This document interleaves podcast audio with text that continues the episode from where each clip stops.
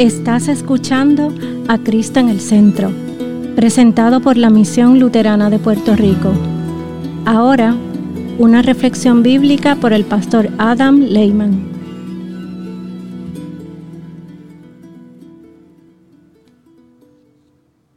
La reflexión bíblica de hoy considera los textos del Domingo de Ramos y del Domingo de la Pasión de San Mateo, capítulo 21, versículos 1 a 9, y Mateo, capítulos 26 y 27.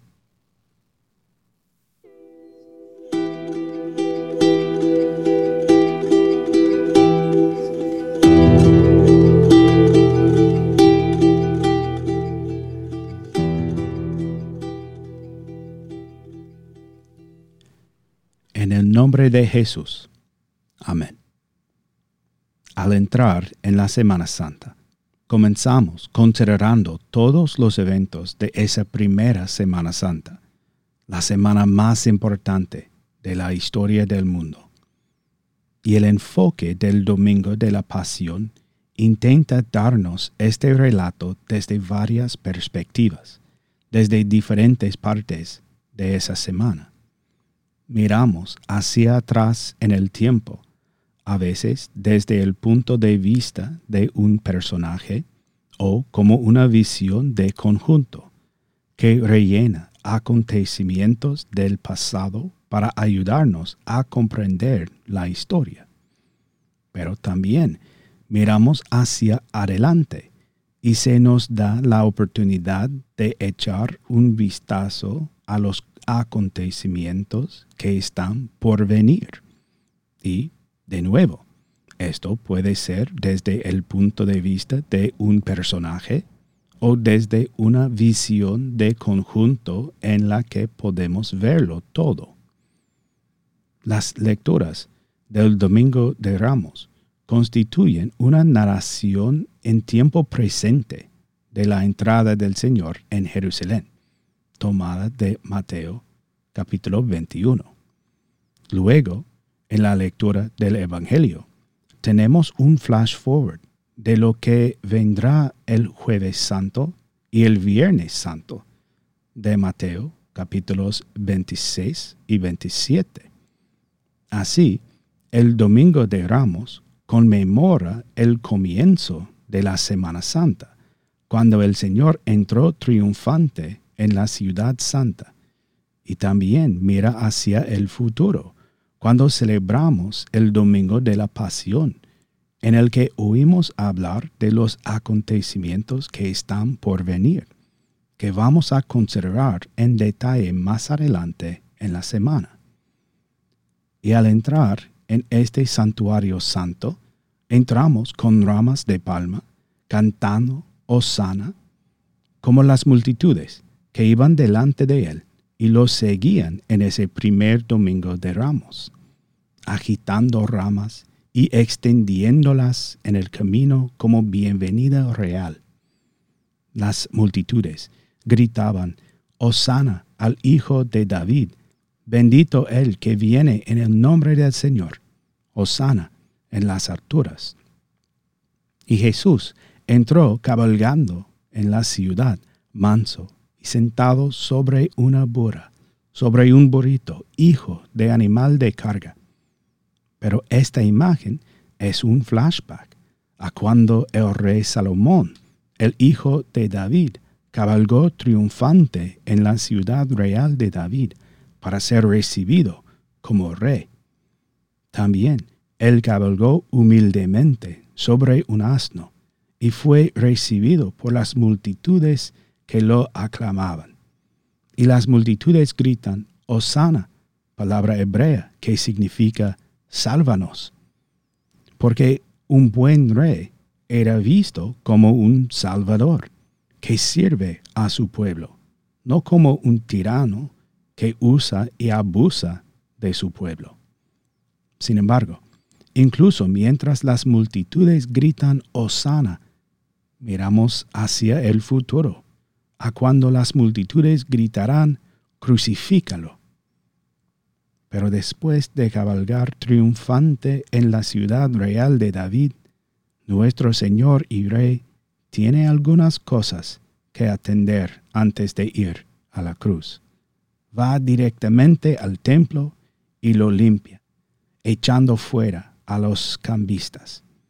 También realizará milagros de curación. Está estableciendo su señorío incluso sobre los principales sacerdotes y los escribas. Y mientras los niños del templo siguen gritando Osana, las autoridades se ponen celosas y se enojan. Desafían la autoridad de Jesús, pero nuestro Señor les hace quedar como tontos. Luego, cuenta una serie de parábolas explicando que los que heredarán el reino no son los pomposos fariseos y escribas, sino los humildes y los niños que cantaban Osana con las palmas en las manos.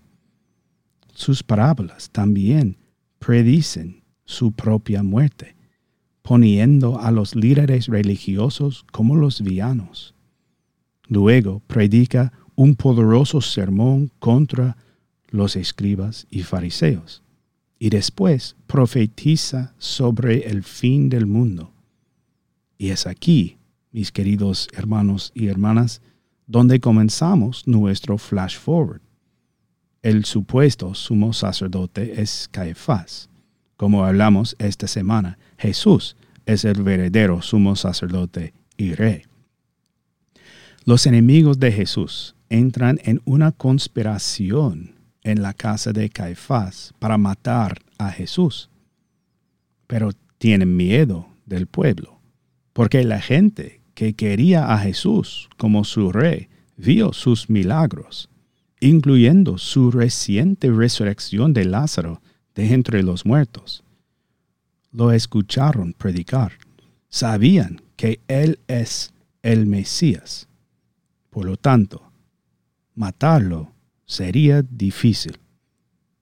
Pero Judas, que llegó a Jerusalén con Jesús, toma dinero para traicionar a Jesús y se convierte en traidor.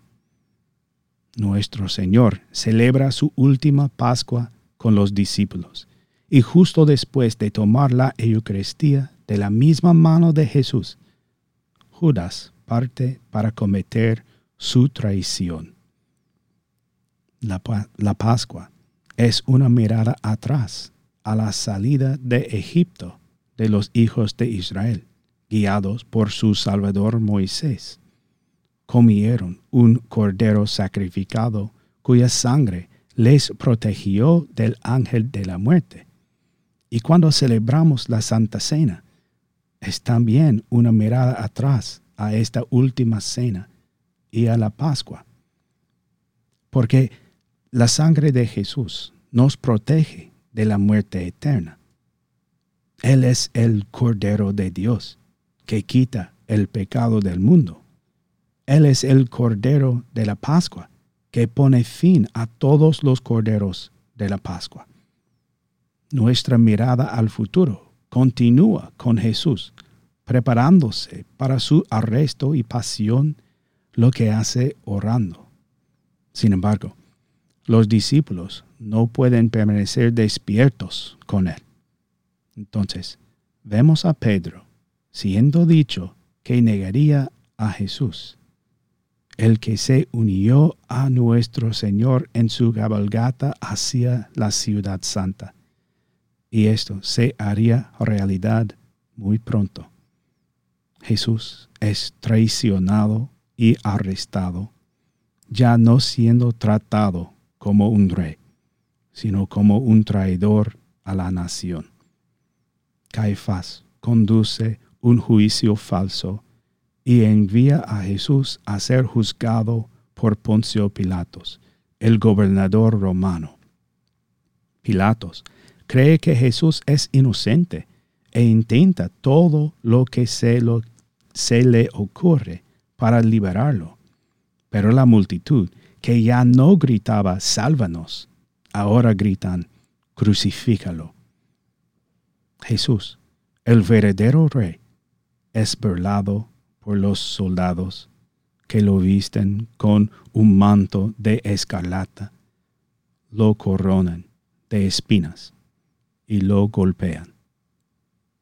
En lugar de ser conducido a las aclamaciones de las multitudes agitando palmas, es conducido a los insultos de las turbas que agitan los puños.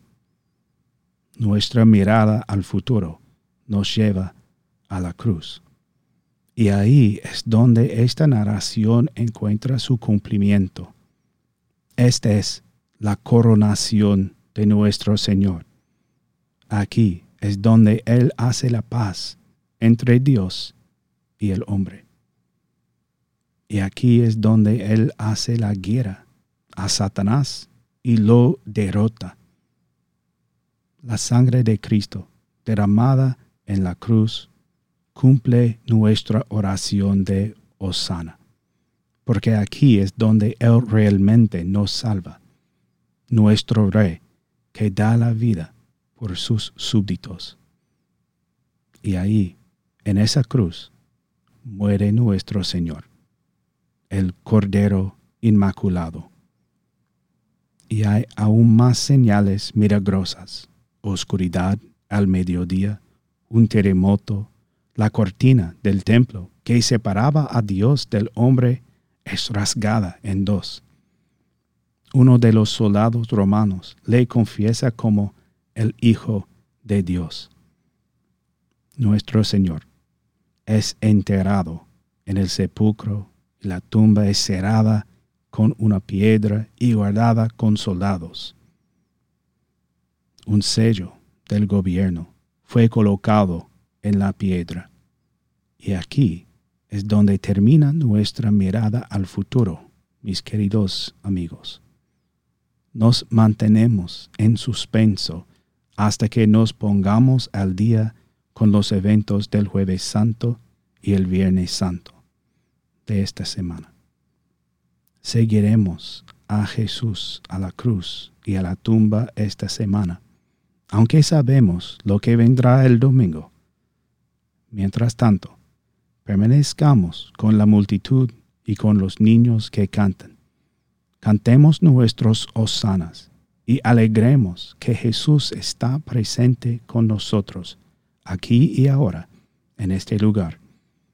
Lo confesamos como nuestro Rey, como nuestro Salvador, como nuestro sumo sacerdote, como nuestro Cordero, como el Cristo, el Hijo del Dios viviente. Nos regocijamos sabiendo que nuestra oración, sálvanos, fue respondida en la cruz y sellada por su sangre. En el nombre de Jesús. Amén. Esta ha sido una presentación de la Misión Luterana de Puerto Rico, a Ministry of the Lutheran Church, Missouri Synod. Para conocer más, visítanos en www.cristoenelcentro.com.